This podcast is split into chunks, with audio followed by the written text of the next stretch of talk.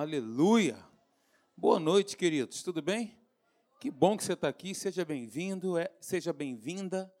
Essa é a casa do seu Pai, a casa do nosso Deus, você é muito bem-vindo aqui, ok?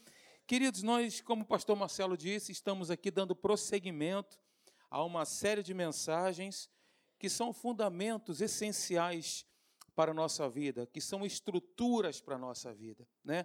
E nós precisamos sempre estar checando aí os nossos fundamentos.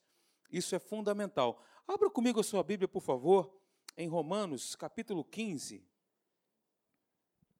Aleluia. Que bom que você veio, que bom que você está aqui. Quero te dizer que Deus vai falar com você essa noite. Sabe por quê? Repete comigo: a Bíblia é Deus falando comigo. Simplesmente assim. Todas as vezes que nós abrimos a Bíblia, é Deus falando com a gente. Queridos, nosso Deus é simples, viu? Nós é que complicamos muitas das vezes.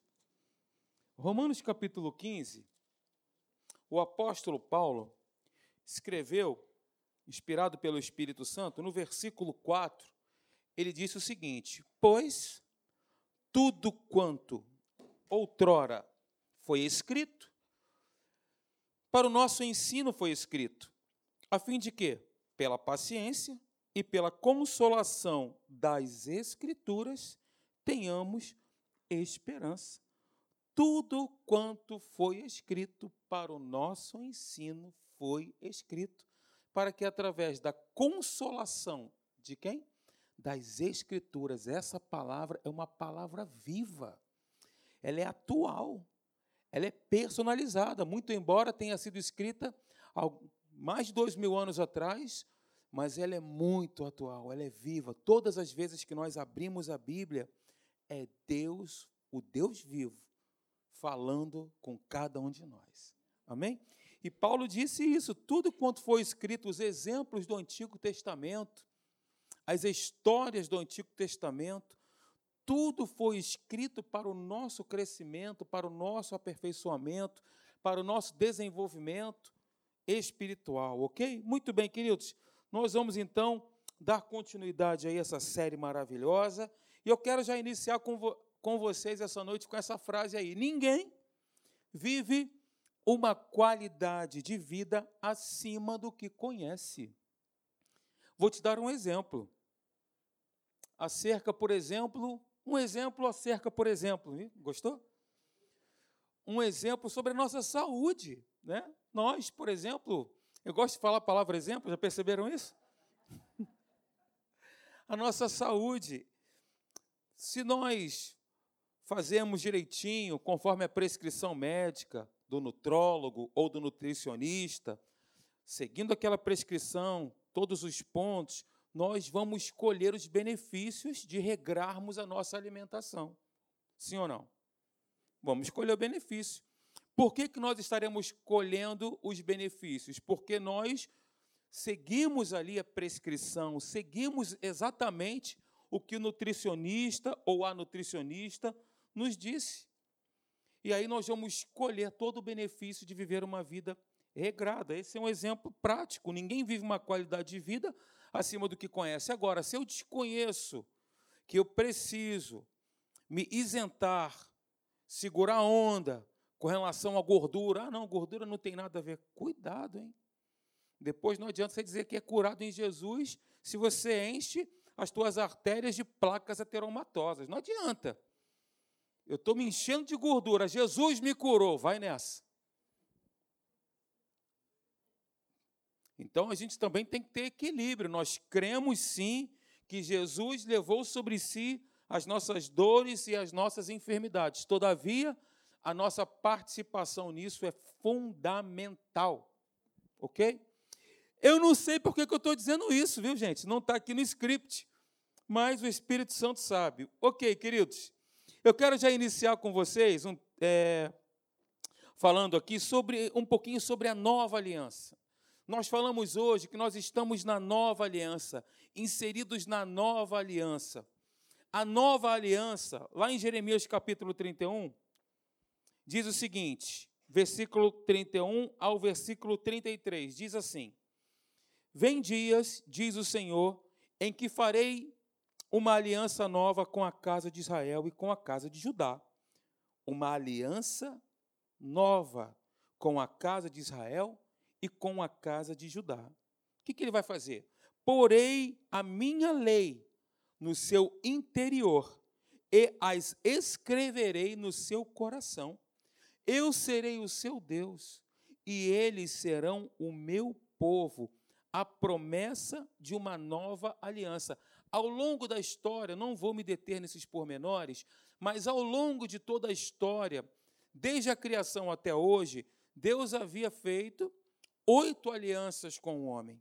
Mas eu quero me ater essa noite com vocês sobre os benefícios da aliança pela qual nós estamos, a qual nós estamos inseridos, que é a nova aliança. Quero te dizer que a nova aliança ela foi selada, ela foi carimbada, ela foi é, chancelada com o sangue de Jesus. Quando ele morreu, foi sepultado, ressuscitou, ali sim inaugurou-se a nova aliança. Jesus disse isso, esta é a nova. Mateus capítulo 26, versículo 28, diz assim: ó, Isto é o meu sangue, o sangue da nova aliança, que é derramado por muitos para a remissão de pecados. Então a nova aliança ela foi selada com o sangue de Jesus, com o seu sacrifício voluntário, com a sua morte expiatória. Não vou também falar um pouquinho aqui, porque só se, se nós fôssemos pegar aqui esse tema expiação seria uma série de, de cinco mensagens, porque o conteúdo ele é profundo, a morte expiatória. Mas eu vou resumir. Jesus ele expiou a nossa culpa, a nossa condenação, ele cobriu, ele pagou uma dívida que anteriormente era impagável. Ele foi com o seu sangue, derramou o seu sangue e ofereceu a si mesmo como sacrifício vivo e perfeito, para que nós hoje pudéssemos estar aqui glorificando e adorando a Ele. Nós que estávamos antes destinados ao lago de fogo e enxofre, ok? A nova aliança, ela é superior à antiga aliança. Veja, o texto, Hebreus capítulo 8, versículo 6, na nova tradução da linguagem de hoje, diz o seguinte: Mas, mas, de fato, Jesus foi encarregado de um serviço sacerdotal que é superior ao dos sacerdotes, pois a aliança que ele conseguiu é melhor porque ela se baseia em promessas de coisas melhores e aí eu coloquei em negrito promessas de coisas melhores. Quais são essas promessas que Deus fez para cada um de nós que seriam coisas melhores? A primeira delas é essa aí, ó. Os que se arrependem têm seus pecados totalmente perdoados. Não adianta o inferno jogar sobre você culpa e condenação, porque se você está em Cristo, você é nova criatura e todos os teus pecados do passado, do presente e do futuro já foram apagados. Ok? Todos os nossos pecados foram apagados, até mesmo aqueles que você ainda cometerá. Jesus não vai precisar morrer de novo através de uma morte vicária na cruz do Calvário, espiando novamente, porque isso já aconteceu. Agora, como eu falei no início, a nossa cooperação é fundamental, não é? Nós seremos perdoados à medida que nós nos arrependamos. Se não há arrependimento, não há perdão. É simples assim. Mas no que diz respeito a pecado, todos eles, até os próximos, já foram perdoados. Mas se você não se arrepender, vai ficar preso com o pecado. Hebreus capítulo 8, versículo 12, diz aí, ó, porque eu lhes perdoarei a maldade e não me lembrarei dos seus pecados. Hebreus capítulo 8, versículo 12. Um outro ponto. Melhores promessas, mais um. Um novo coração e uma nova natureza. Ezequiel capítulo 11, todo mundo conhece esse texto, do versículo 19 ao versículo 20. Darei a eles um coração não dividido e porei um novo espírito dentro deles. Retirarei deles o coração de pedra e lhes darei um coração de carne. Então agirão segundo os meus decretos e serão cuidadosos em obedecer às minhas leis. Eles serão o meu povo e eu serei o seu Deus, na nova versão internacional. Ainda, ponto 3, são recebidos como filhos de Deus. Na nova aliança, então, relembrando, vamos lá, primeiro ponto. Os que se arrependem têm seus pecados totalmente perdoados. Segundo ponto, tem um novo coração e uma nova natureza. Terceiro ponto, são recebidos como filhos de Deus. Não mais criaturas, mas filhos de Deus. Eu estou relembrando aqui pontos importantes, como eu falei no início. Como Paulo disse, né? Tudo quanto foi escrito para o nosso ensino foi escrito então a gente está trabalhando aqui fundamentos, é praticamente uma aula da Atos que a gente está fazendo aqui. Falar sobre Atos, né? É falar sobre uma escola que já está há 20 anos. É, começou lá na Igreja de Bom Sucesso, pastor Fragalho e pastor Elinho fundaram essa escola e já formamos aí milhares e milhares de pessoas que tiveram a sua vida transformada. Então você é meu convidado, convidado do pastor Marcelo, para estar aqui terça-feira, assistir uma aula da Atos, fazer uma degustação, também é de grátis, não vamos te cobrar nada, tá bom? Então esteja aqui se você puder, na próxima terça-feira, nós teremos aqui na nossa igreja mais uma aula da Atos. E ano que vem, se assim Deus permitir, nós faremos na terça-feira o Alfa e também a escola de adoração, também na terça-feira, tá bom? Muito bem, quarto ponto, vamos lá? Ah, são recebidos como filho de Deus, filhos de Deus. Romanos capítulo 8, versículo 15 a versículo 16. Diz assim: Porque o Espírito que vocês receberam de Deus não torna vocês escravos e não faz com que tenham medo, pelo contrário. O Espírito torna vocês filhos de Deus, e pelo poder do Espírito dizemos com fervor a Deus, Pai, meu Pai. Noutras versões, Abba, Pai. O Espírito de Deus se une com o nosso espírito para afirmar que nós somos filhos de Deus. Temos filhos de Deus aqui essa noite? Amém. Nós somos filhos de Deus. Ora, se somos filhos de Deus, nós temos a natureza do Pai, o coração dele. É o que está escrito. Se está escrito, é o que está valendo. Quarto ponto: superiores promessas. Veja, tem experiência viva e relacionamento íntimo, profundo com o Espírito Santo. Essas são, esses são os benefícios da nova aliança. Apóstolos, aliás, profetas, homens de Deus no passado, quiseram vivenciar o que nós vivenciamos hoje. Eles tinham o Espírito Santo sobre eles, hoje nós temos o Espírito dentro de nós.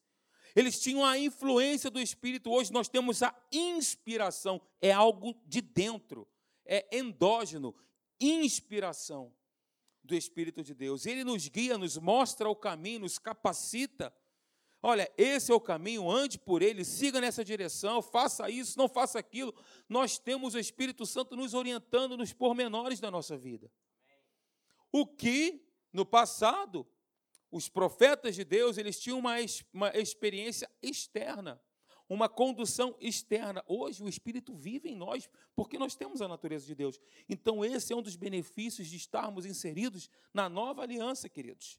Veja o que, diz Joel capítulo 2, versículo 28. E acontecerá, depois que derramarei o meu espírito sobre toda a carne, vossos filhos e vossas filhas profetizarão, vossos velhos terão visões, vossos jovens sonharão.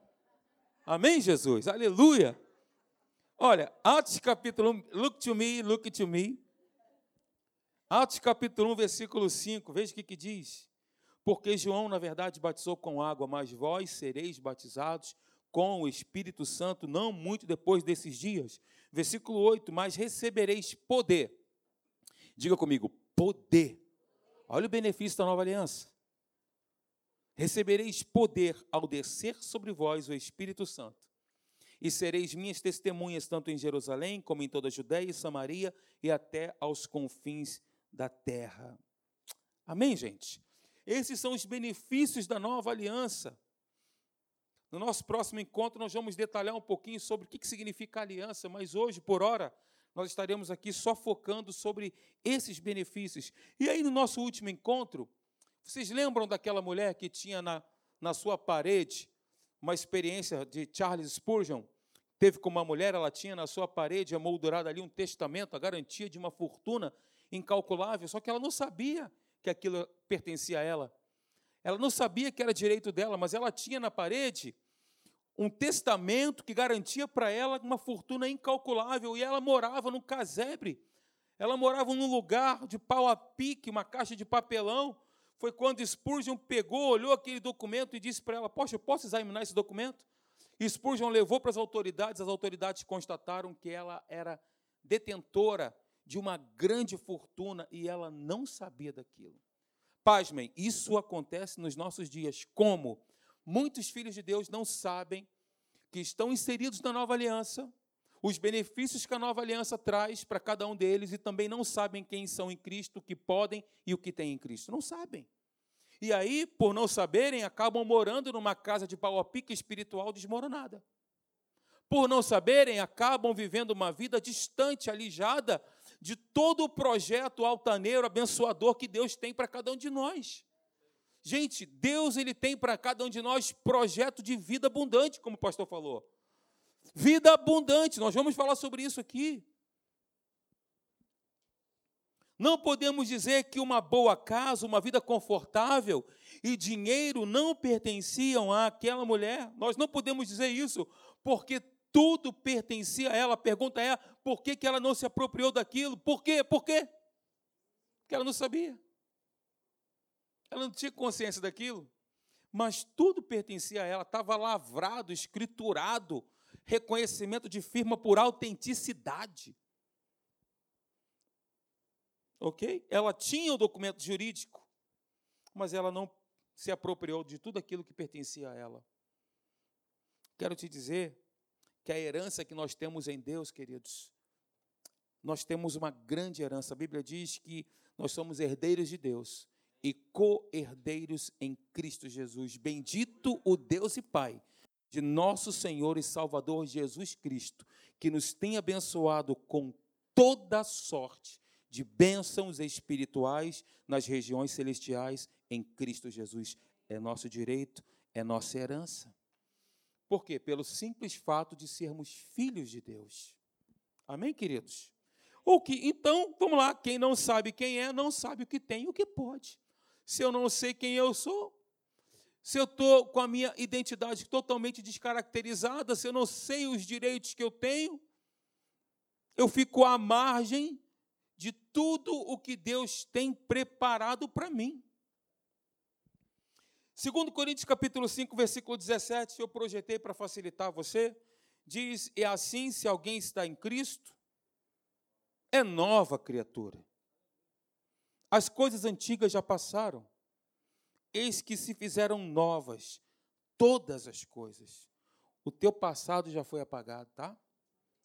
Não precisa voltar no passado para pescar o que já foi lançado no mar de esquecimento. Tem uma placa lá dizendo que é proibido pescar. Não volta para pegar. Se Deus esqueceu, nós muito menos não devemos nos lembrar. Deus esqueceu o que você fez, o teu passado já foi apagado, enterrado, você é livre, perdoado, você está na nova aliança, recebe em nome de Jesus isso. Estamos em Cristo. Gálatas capítulo 6, versículo 15 diz: Não faz nenhuma diferença se o homem é circuncidado ou não. O importante é que ele seja uma nova pessoa, ou, noutras versões, uma nova criatura, na nova tradução da linguagem de hoje. Quando o homem pecou, o que aconteceu? Lá no Éden, o seu espírito morreu, ocorrendo imediatamente o afastamento de Deus. Romanos capítulo 6, versículo 23 fala exatamente sobre isso. Porque o salário do pecado é a morte, mas o dom gratuito de Deus é a vida, vida zoe, eterna. Essa vida aí é zoe, não é bios, é zoe no original grego. Por Cristo Jesus, nosso Senhor. O salário do pecado é a morte, mas o dom gratuito de Deus é a vida eterna em Cristo Jesus, nosso Senhor. Eu quero fazer aqui rapidamente um parênteses. Quero te dizer que todas as vezes que nós abrimos a nossa Bíblia e vemos a palavra pecado no singular, tem o sentido da natureza pecaminosa.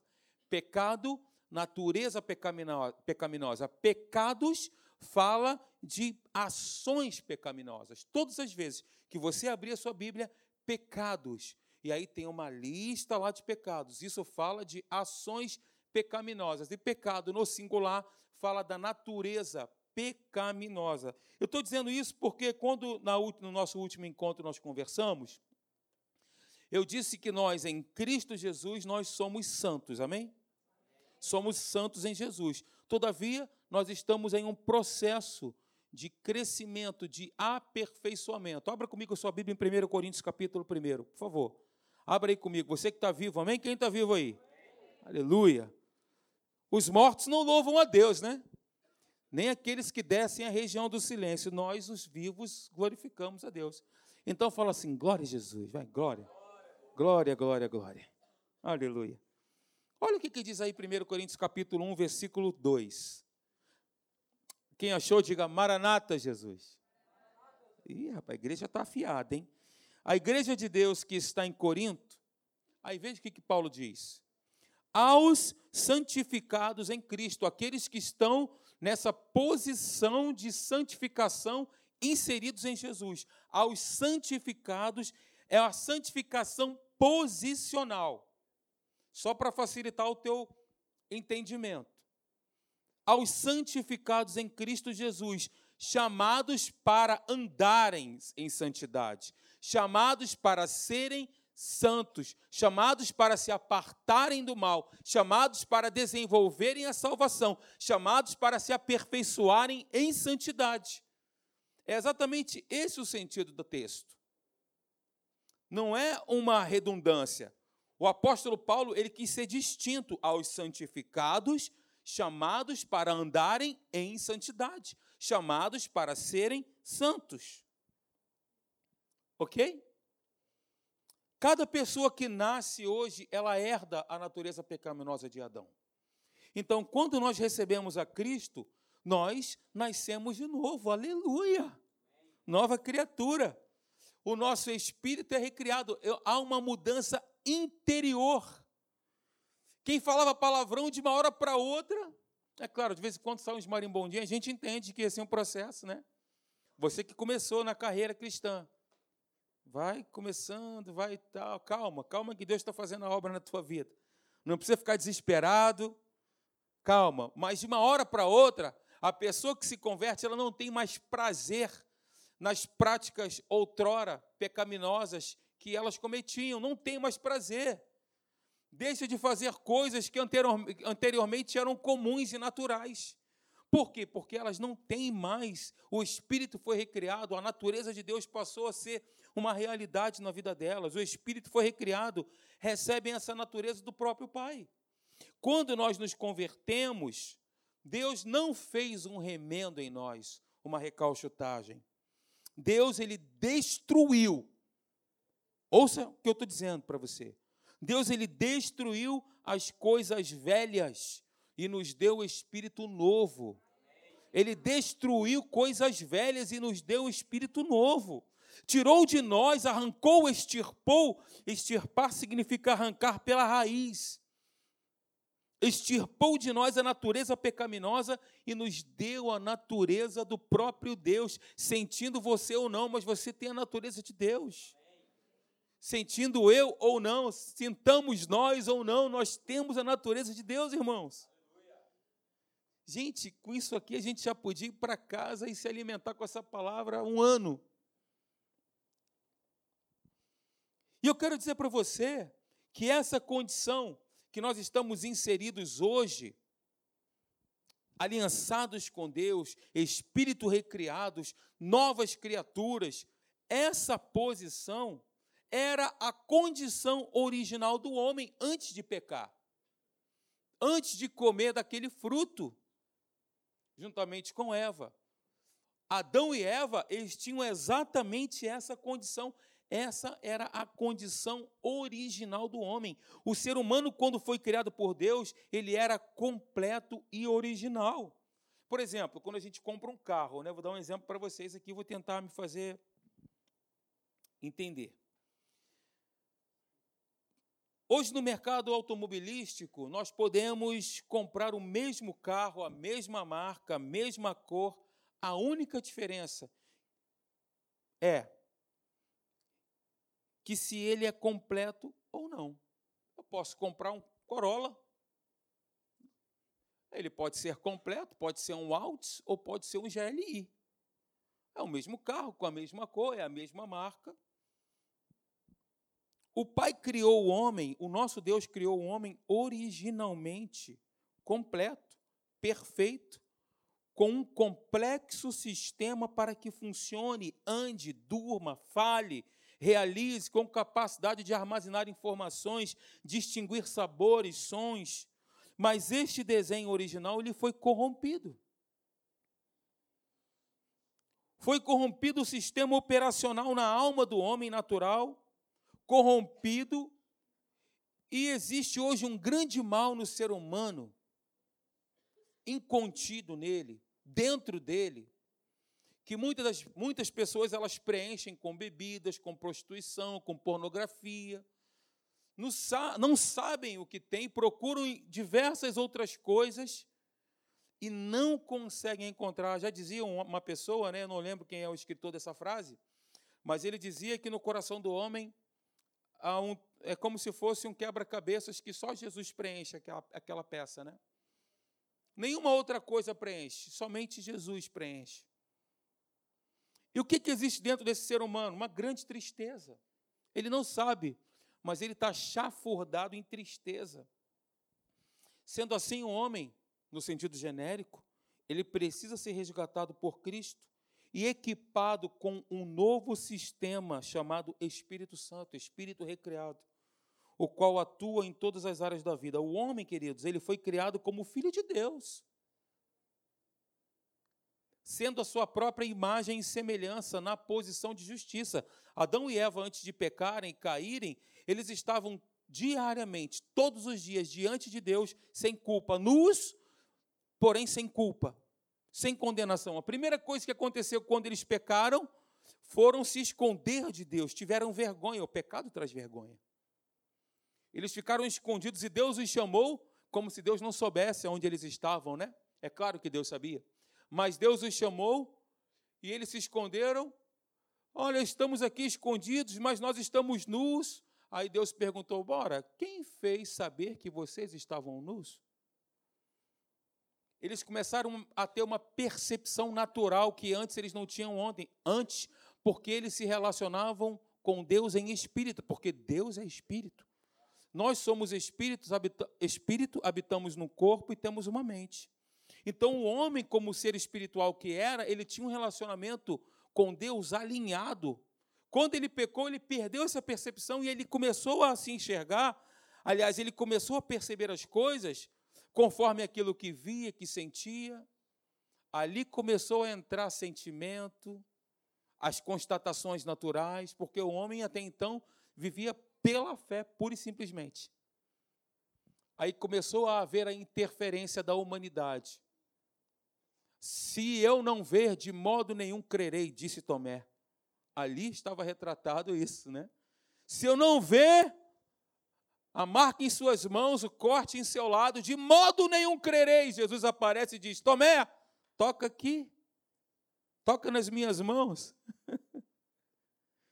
Senhor! Ah, porque você viu, você creu, né? Bem-aventurado aqueles que não viram e creram. Nós somos chamados para viver pela fé. Não viver nesse mundo natural, nós precisamos aguçar isso, irmãos.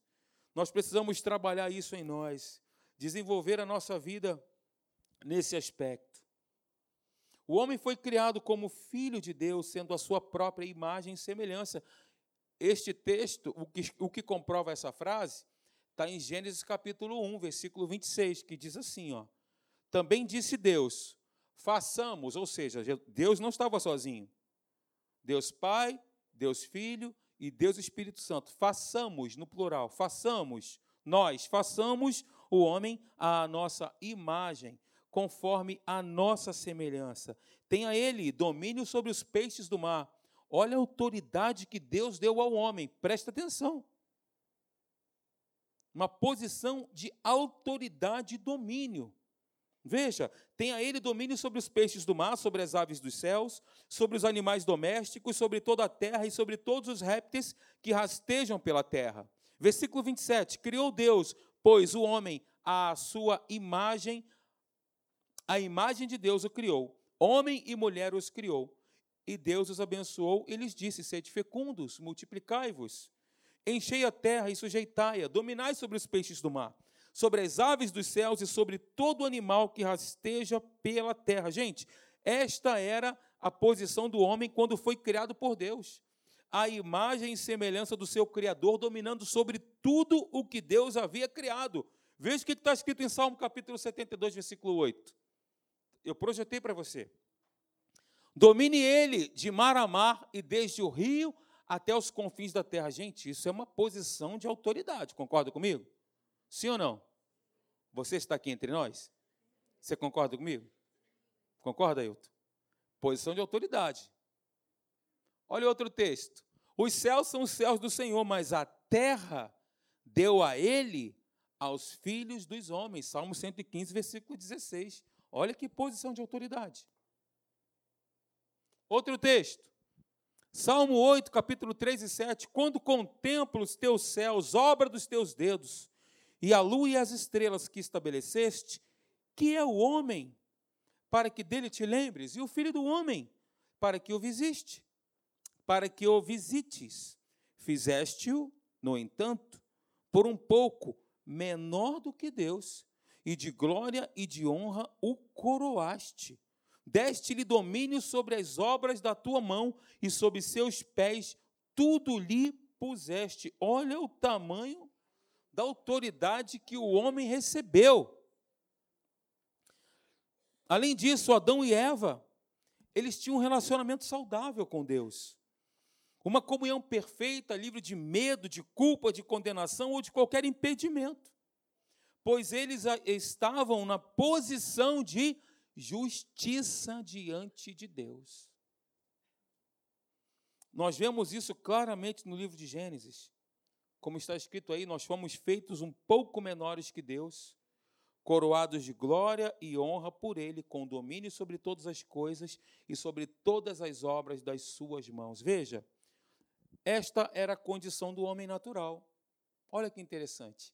Deus espírito, homem espírito. Deus justo, homem justo. Deus santo, homem santo. Esta era a posição de justiça do homem diante de Deus, antes da queda. Era a condição original. O homem foi criado como filho de Deus, sendo a sua própria imagem e semelhança na posição de justiça. Você sabe que as palavras imagem e semelhança, significa, significa que Deus, Ele soprou a sua própria vida, natureza e seu próprio espírito no homem. Como o pastor Marcelo citou aqui, João capítulo 10, versículo 10, especialmente nesse texto, essa palavra, o diabo veio para roubar, matar e destruir, mas eu vim para que tenham zoe, para que tenham vida e a tenham em abundância, essa palavra significa a absoluta plenitude da vida que pertence a Deus. Vida verdadeira, genuína, ativa, vigorosa. Tem o sentido de vida como Deus a tem. Gente, nós recebemos a vida que Deus tem, a vida livre. É uma vida plena. Você pensa, qual é a vida que Deus tem? Qual é a vida que Deus usufrui? Qual que é a vida de Deus? É uma vida de falência, de sobrevivência, de escassez, de miséria, de doença, de enfermidade? É? Sim ou não, queridos? A vida que Deus a tem é uma vida livre de todas estas coisas. E olha, essa vida livre de todas essas coisas, Deus deu para mim e para você, na pessoa do Espírito Santo que habita em nós. Quando Deus disse, façamos o homem a nossa imagem, referia-se à semelhança de caráter. E quando nós falamos isso, é óbvio que nós nos lembramos de Cristo. Jesus era a perfeita representação do caráter do Pai. Tanto é que Paulo disse em Colossenses capítulo 1, versículo 15, este, falando de Jesus, é a imagem do Deus invisível, o primogênito de toda a criação. Amém, queridos? No Novo Testamento, é encontrado as palavras gregas bios e zoe. Por que, eu estou dizendo isso? Porque na língua portuguesa, vida é vida. Não é? O que, é vida na língua portuguesa? É vida. Só que os gregos eles eram muito mais específicos para dar uma conotação mais profunda. Tanto é que o Novo Testamento foi escrito em grego.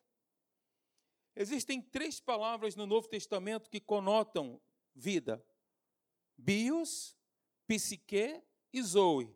Mas nós vamos falar rapidinho sobre bios e zoe. Psique fala mais da alma. Eu quero me referir a essa questão física e a vida do próprio Deus instalada em cada um de nós. A primeira, a palavra bios, ela contém, ela está sim no Novo Testamento, mas ela não tem com tanta. é, é mais rara. A palavra bios, ela tem no Novo Testamento poucas vezes. Abundantemente, nós temos a palavra zoe, mas bios apenas poucas vezes. Uma, uma das ideias de bios são os significados, são um significado temporal, temporário, passageiro. O que seria a duração da vida? Por exemplo, abra sua Bíblia comigo para você ver se eu estou falando certinho mesmo. 1 Pedro capítulo 4, versículo 2, versículo 3. Até para te ajudar, você que está dormindo, vai movimentar a Bíblia, né, dar aquela acordada. Ah, uma coisa, se tem alguém do seu, do seu lado de olhos fechados, ele não está dormindo. Ele está orando. Mas se ele estiver orando do seu lado, fala assim, irmão, deixa para orar em casa. Aqui não. Você que estava aí quase dormindo, agora toma uma carga de adrenalina, vai ficar ligado, né? Você sabe que eu estou te vendo, né? Veja, 1 Pedro capítulo 4, versículo 2, versículo 3.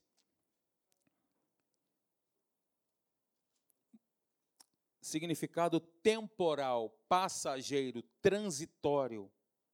É o significado da palavra bios.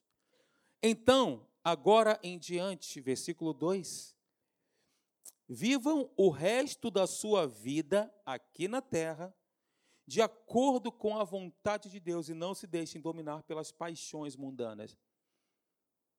Ou seja, o conteúdo desse texto refere-se a essa vida resto de vida, resto da sua vida, algo passageiro, transitório, temporal. Bios é a vida biológica, é o período da vida. Ok?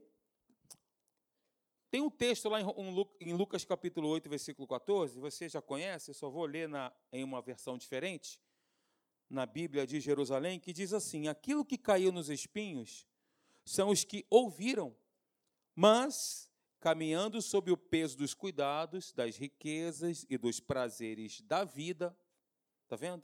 Bios, transitório, passageiro, temporal, ficam sufocados e não chegam à maturidade. Então, bios usualmente refere-se à vida terrena.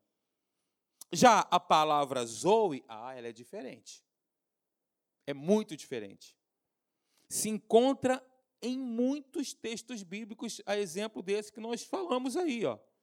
O ladrão vem somente para roubar, matar e destruir, eu vim para que tenham vida e a tenham em abundância. Aqui, João, ele não usou a palavra bios, ele usou a palavra zoe. Eu vim para dar a vocês a vida como Deus a tem. A vida que está em mim é a vida que Deus tem. No Novo Testamento, essa palavra é usada predominantemente para se referir à própria vida de Deus. O Deus do universo, queridos, nos tomou em seu coração e decidiu nos conceder uma nova vida, uma substância de vida incorruptível, porque a vida de Deus, a vida que Deus a tem é uma vida livre de corrupção, uma vida imutável, que entra pela eternidade, não fica somente restrita ao nosso cronos, ao temporal, ao transitório, ao passageiro, que é impossível de destruir. É a vida que Deus tem dado a mim e a você na pessoa de Jesus Cristo. E tudo isso, irmãos, nós recebemos pela fé. Nós recebemos crendo. É só assim que a gente recebe. Tem alguma receita para eu poder receber? Não, não, não, não, não tem. É só crendo. Não precisa pagar penitência, não precisa fazer uma série, elencar vários pontos para poder alcançar. Não, é só crer. É só receber pela fé. Recebi com o coração, declaro com a minha boca. Eu recebo com o coração, falo com a minha boca. Esse é o princípio da declaração. Eu creio com o coração, falo com a minha boca. Fala, fala. Tem que falar. Eu tenho a vida abundante de Deus. Você, pode, você pode acordar de manhã, antes de abrir os seus olhos, você pode dizer isso. Eu tenho a vida abundante de Deus. A própria vida de Deus está instalada em mim. Ora, se eu tenho a própria vida de Deus instalada em mim, meu irmão, ah, meu querido, minha irmã, seremos uma bazuca nas mãos de Deus para destruir toda arma que se levante. Aliás, né, tem até um texto que fala isso, né, que nenhuma arma forjada contra nós prosperará. Glória a Deus. Queridos, assim nós também, tendo nos tornado filhos de Deus através do novo nascimento, nos tornamos participantes desta vida que eu acabei de dizer sobre a qual a morte não tem poder. Jesus disse que todo aquele que nele crê não perece, mas passou da morte para a vida. João 5, 24. Ela sobrevive à morte física e entra na eternidade. Zoe, então, resumindo, é a vida, a natureza do próprio Deus. Então, Cristo veio trazer a natureza de Deus de volta para nós de volta para nós novamente, de novo. Essa foi proposital. Novamente, restituindo a posição original do homem. Que ele havia perdido. Em Cristo, nós retornamos à posição original. Está entendendo a profundidade desse negócio? Novamente, numa posição de justiça. Nós temos falado aqui o que é posição de justiça. Posição de justiça é, além de termos sido declarados justos, ainda foi creditado na nossa conta, porque nós tínhamos uma conta que era impagável. Jesus veio e pagou a nossa conta. Ele absolveu a nossa culpa e ainda nos beneficiou com o seu espírito e ainda nos deu vida abundante, aliançados, nova aliança, povo de Deus, povo de propriedade exclusiva de Deus, pertencentes a Deus, usufruindo da vida do próprio Deus. Aleluia! Ser nova criatura tem relação direta com o novo nascimento. Amém, queridos? E aí, quando nós falamos sobre novo nascimento, é claro que nós nos lembramos sempre aqui de Nicodemos, né? João capítulo 3, versículo 3 diz: Na verdade, na verdade te digo que aquele que não nascer de novo não pode ver o reino de Deus. Para que nós possamos usufruir de todos esses benefícios é necessário o novo nascimento. É necessário conversão, arrependimento. E Nicodemos, então, perplexo, ele disse para Jesus o seguinte: Como pode um homem nascer sendo velho? Ele não entendia que o nascimento era do espírito. Porventura pode tornar a entrar no ventre de sua mãe e nascer de novo? E aí Jesus responde e diz para ele: Na verdade, na verdade, eu te digo, Nicodemos, que aquele que não nascer da água e do espírito não pode entrar no reino de Deus. Um parênteses. O batismo nas águas é um complemento, é uma declaração pública de uma decisão que você tomou. O batismo nas águas ele é fundamental, porque ele representa o sepultamento desta velha natureza. Quando nós nascemos de novo, a natureza velha ela vai embora, mas nós precisamos sepultar. O batismo é uma representatividade desta deste sepultamento. O, sepultamento da velha natureza. Jesus disse: aquele que crê e for batizado será salvo. Mas Alexandre, e o ladrão da cruz? Ele não foi batizado. Já vem os teólogos aí. Ó. Sim. Note que com Cristo não tem essa questão de legalismo, né? Não tem isso. Jesus é amor. A base de tudo é o amor, meu irmão. A base é o amor, né? A fé, inclusive, opera pelo amor. Não havendo amor, a fé não existe. É o que está escrito. A fé, ela opera pelo amor. Três coisas: as fé, esperança e amor. Das três, a que vai permanecer é o amor. Profecias passarão, novas línguas passarão, mas o amor não. Então, falando sobre a questão do batismo novamente, você que já recebeu Jesus, esse passo de fé é fundamental. Agora, respondendo, acabei esquecendo, a questão do ladrão da cruz, ele estava ali, não tinha. Como aí, Jesus? Tira aqui, gente, Romanos, tira o prego aqui para eu descer das águas aqui. Agora não. Ele creu e Jesus disse para ele: ó, Hoje mesmo estarás comigo no paraíso. Senhor Jesus, ele clamou, ele pediu, ele se arrependeu. Jesus conhece o coração e naquele momento, quando ele morreu, ele estava com Cristo no paraíso. Mas você que tem essa consciência, que já recebeu Jesus, é fundamental você se batizar. Se você tem alguma dúvida com relação ao batismo, procure o pastor Marcelo, procure a mim, que a gente vai conversar com você sobre isso, porque é uma decisão importante que deve ser tomada, ok? Então vamos lá, foi só um parênteses aqui, um insight de Deus. Versículo 6: O que é nascido da carne é carne, Jesus respondendo a Nicodemos. E o que é nascido do espírito é espírito. Não te maravilhes de ter dito, necessário vos é nascer de novo. Nicodemos, ele era um homem religioso, ele era um fariseu, ele era membro do Sinédrio. O Sinédrio era a mais alta instituição civil daquela época em Israel.